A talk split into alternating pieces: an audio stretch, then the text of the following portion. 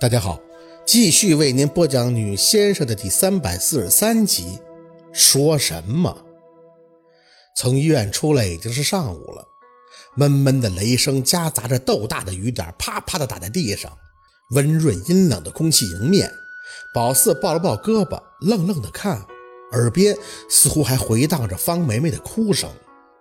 急性淋巴结白血病，医生严肃认真的这张脸似乎还在眼前。你们家长太大意了，婴儿要是反复发热，是一定要尽早来医院检查的。这次出血已经控制住了，下一步就是化疗，去骨髓库寻找合适的配型。当然啊，你们不要太紧张，这个病临床治愈的希望是很大的。方梅梅像是个要抓住救命稻草的溺水者，她拼命地扯住医生的胳膊，给他下跪，哭着说：“她宝宝还没有过百日呢，让医生一定要救活孩子。”医生能说什么呢？这种场面他妈见得太多了，以至于那表情都有些麻木，只是不停的重复：“我们会尽力。如果真的想保住孩子的命，你们家长就要全权的配合我们医院治疗。”言下之意，那就是钱。做化疗需要钱，拖延时间寻找骨髓配型，哪儿哪儿都需要钱。方梅梅又扯住了宝四的胳膊，因为过度紧张，双手就掐得宝四不自觉的用力，双腿发着软，就要给宝四跪下。宝四，你帮帮你小侄女吧，她这么小，不能就这么走了呀。梅梅，大哥撕扯着方梅梅，四宝过来就是帮我们的，你这是干什么？医生都说有治愈希望了呀。家树，家树。方梅梅一被大哥拉开，又开始双手作揖。你救救咱们的女儿，救救咱们的女儿吧！一个人魂不守舍是什么样子，在方梅梅的身上，那看的是清清楚楚。她挺着个瘦弱的体格，就在医院的走廊上，恨不得去求路过的每一个人。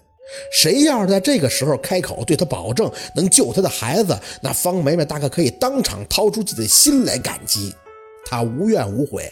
他哭着说：“宝四，只要我女儿能活，杀了我都可以。”看着眼前的雨莲，嘴唇木木的颤动。宝四一万个也没想到，当时听到的笑声，居然是这个结果。做过检查都说没事儿，孩子生下来也说是健康。大哥哪次来电话不是透着已为人父的喜悦呀？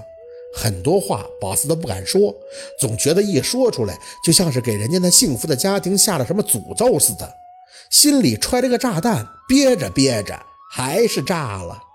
急性白血病，谁他娘的能想到这个呀？宝四做了个深呼吸，应该说句万幸吧，这个病只是烧钱而已，有治愈的希望。从大哥的手机里看过孩子的照片，白白胖胖的一个小姑娘，还能看出是双眼皮呢。多可爱呀！不愿意去想什么讨不讨债鬼的。每个新生儿的降生都是应该得到祝福的。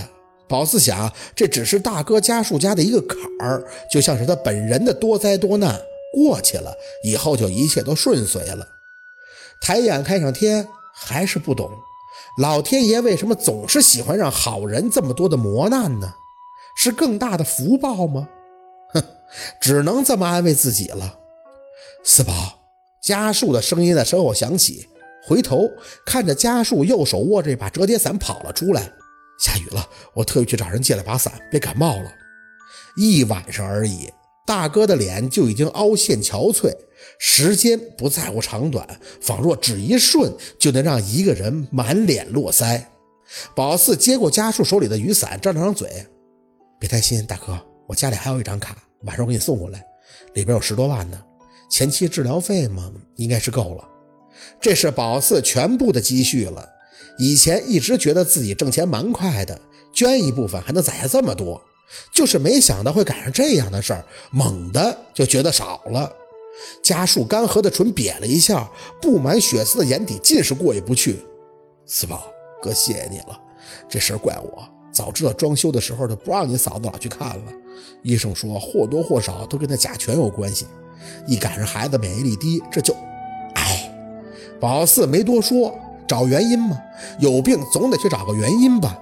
家树把孩子的病归结于装修，说什么建筑材料中毒。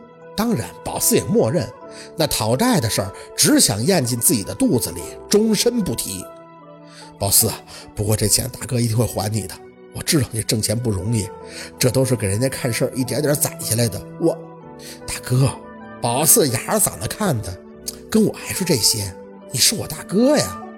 家树艰难地扯了下嘴角，局促地站在那儿。我是烧了高香才有你这么个妹妹呀，四宝。宝四轻轻地笑笑，你赶紧回去陪嫂子吧，她现在最需要的就是你。钱的事不用愁，我要是没钱了，不是还有？哎，没事的啊。陆佩的名字犹豫了一下，没有出口。知道他会帮忙的，这点钱在他眼里或许不算什么。可是总觉得已经欠陆二太多了，不好意思再因为家树或者他的家人朝他张口。怎么说都没到那步呢，能自己来那就自己来。家树也明白宝四的意思，垂着眼点了一下头，又看向他：“四宝，尽量别麻烦陆总，不好。别说你还没和陆总怎么样呢，就算是结婚了，也不好让人家觉得你娘家很麻烦。我已经欠陆总很多了，实在不行啊，我可以卖房子，卖了房子钱肯定够了。”卖房，新房的房照还没下来呢，怎么卖呀？徐也是想到了这一点，家属赶忙又找补了一句：“啊，我给你大舅妈打电话了，她这两天就跟你大舅过来了，钱凑凑也就够了。你已经帮大哥很多了，别太多心了啊，没事的啊。”宝四觉得自己是有穷根儿的，知道没钱治病有多无力，自然就很理解家属的这份焦急。聊了一会儿，撑伞走在雨里，回手冲着家属挥了挥。家树抬着仅有的右胳膊，嘱咐宝四回去赶紧休息。直到目送着宝四打到了车，这才摇摇晃晃地转身走进了住院部的大楼。宝四一路都没什么话，满脑子都是赶到医院时家树蹲在走廊上，手指插进头发里的样子。那是一个男人最深的无能为力。在宝四心里，家树其实一直都是体体面面的。他多年不敢回家，不也是怕家人看到他的不体面吗？可是，在疾病面前，抬眼就像是看到了一个黑洞。这个黑洞告诉你希望，同时又会让你绝望。普通人为了治病，甚至得卖肝、卖肾、卖血，卖到一切，才能勉强的填补这个黑洞。但结果呢？被榨干到一无所有以后，是否能看到光明呢？不，谁都不敢保证。宝四想着蹲在地上的家树，看到他那一刹那眼神儿，那里有光明，像是一瞬而起的火光，点燃了无尽的黑暗。他踉跄的起身，跑到宝四身前，语无伦次地叙述着孩子的病情，说他和嫂子一开始只是一个简单的发烧，于是自己买药退热贴退热，撑死了就是诊所挂个消炎药。他说他以为他的孩子没那么娇惯，在他当兵前身体也是很好的。怎么就会得了这么重的病呢？除了安慰，宝四不知道说什么。还好带着钱够了，够了这次急诊的抢救，然后在那陪了一宿。等到孩子转到了病房，再和医生仔细的询问了下一步的治疗计划。这病没见过，也是听过的。听到配型，听到骨髓干细胞，总觉得很耳熟。恍惚的想起，其实电视上蛮多的，只是落到自己身上，总觉得那么飘渺，像是突然临身的噩耗。想着分别前家树突然而出的那句话，他问宝四：“四宝，你说欣欣会好起来吗？”